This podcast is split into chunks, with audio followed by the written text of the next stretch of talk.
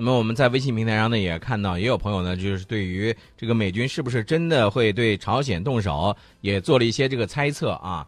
呃，其实关于这个美军是不是真的会对朝鲜来进行动手呢？这种可能性是存在的，是吧？对，嗯，呃，这种可能性确确实实存在。但是呢，我个人判断啊，这个萨德系统呢，还有他这个美国想动武超这个这个心思呀，嗯，最终极有可能会做不到。嗯为什么这么说呢？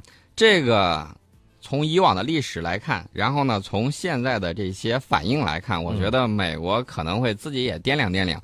虽然说你看他搞了这么大的动静，嗯，但是呢，我们还可以借鉴一下俄罗斯在西边曾经面临过同样的问题。嗯美国说我要在波兰在哪儿，我要部署这个反导系统，也是这个萨德系统。嗯，然后呢，俄罗斯有相应的这种反击措施，他山之石可以攻玉。另外呢，我想说一点，就是关于美国它的这种种想法，他得掂量掂量后果，你得掂量掂量你自己的目标是什么，你到底是想搞全面战争呢，还是想搞一场外科手术式打击呢？我告诉你，这两点你都实现不了，实现不了，最终的结果，我可能是先说了自己的判断了，嗯我说他实现不了，但是呢，他的实现不了，不是说他自动放弃了。嗯，而是他知难而退了，一定是我们采取相应的措施，达到不战而屈人之兵的这种程度的时候，他才会望而却步。对。呃，其实你刚才提到有一点，这美国呢，老是想把自己的一些东西呢推销给别的国家。比如说，昨天我们在节目当中说到了，说他和这个东盟领导人呢来举行这个会议，是吧？当时呢，就是说美国呢是想谈一些这个问题，结果后来我我就在想哈，这个美国有时候他总是觉得自己能够我说的就算啊，我是老大，我说的就算，结果没想到啊，这个碰了一鼻子灰。对，奥巴马呢，在这个会上的时候倒是没怎么提这个南海问题，但是在会后举行的这个新闻发布会上呢，哎，来了一句，你知道他说什么？啊，他说我要同这个与会的东盟国家领导人讨论，通过采取切实措施来降低南海紧张态势的必要性。然后他说，美国将继续强有力且永久地维持在亚洲的存在。嗯当年大英帝国号称日不落帝国的时候，也没敢这么说。对呀、呃，现在太阳不是落下去了吗？啊对不对？没有永远强盛的帝国，嗯你有有可能是这个世界上最后一个帝国了。嗯不要老搞那些帝国的这种心思，这样不好。现在和和平发展，对不对？这才是世界的主流。你天天在全世界叫嚷着推销你的这种价值观的时候，嗯你看那几个价值观里头有哪个字儿跟帝国是相同的？嗯不要老抱着这种冷战思维。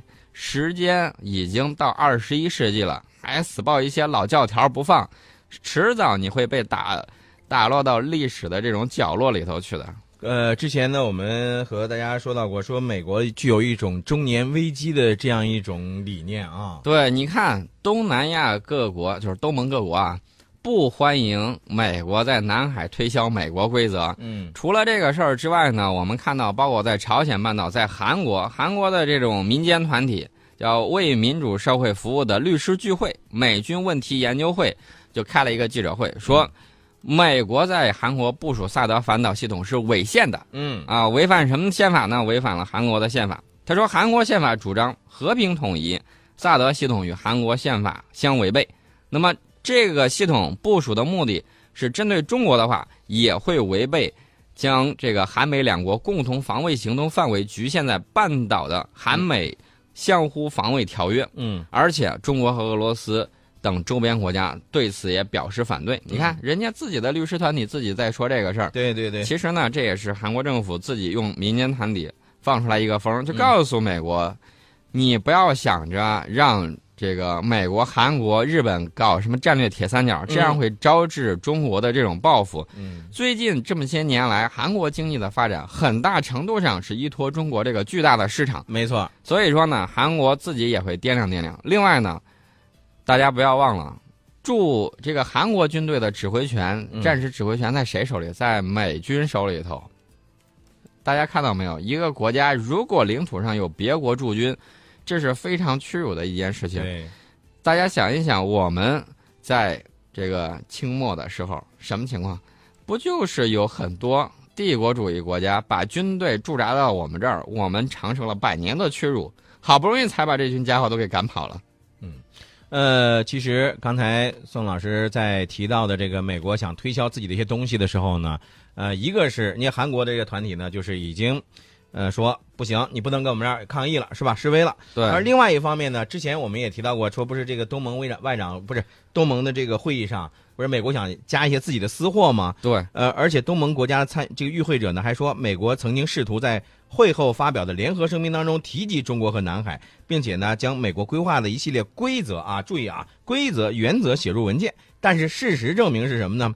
东盟国家没有在这些问题上跟风，哎，美国的这个设想啊又落了空了。就是说我这些东盟这些国家不欢迎你这个美国在南海推销你的美国规则。它作为一个整体呢，没有被美国牵着鼻子走。我们看到新加坡总理李显龙呢就说了，说这个包括南海问题在内的一系列地区问题，必须以保护地区稳定和安全为前提，必须以和平方式处理。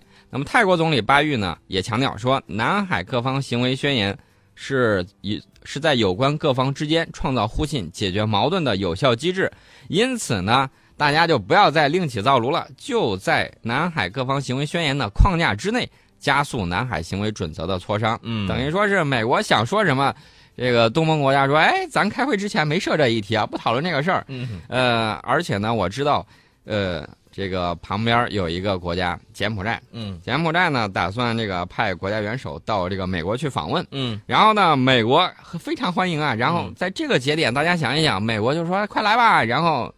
当时人家心里就已经这去是打算谈什么呢？嗯，呃，说哎不好意思啊，我们这个国内有事儿，挺忙的，派一个副手去了，压根儿就不上他这套。嗯，对啊，美国是想拉拢他的。对，你看美国在我们周边折腾了多长时间了，嗯在缅甸、在柬埔寨、在各个方面，哎呦，各各地一阵紧折腾。嗯，那么我跟美国说个事儿啊，这个我们的军舰。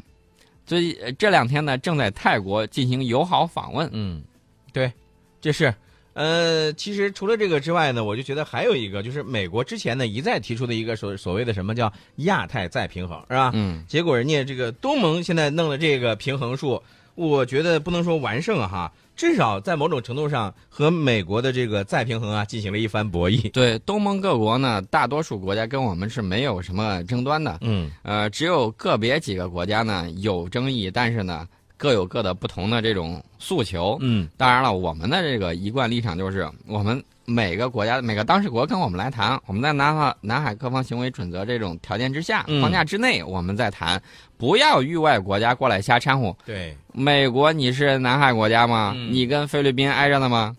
你咋不上树呢？你哎，对，就你不是你咋不上树呢？是你怎么不上天啊？看把他能的。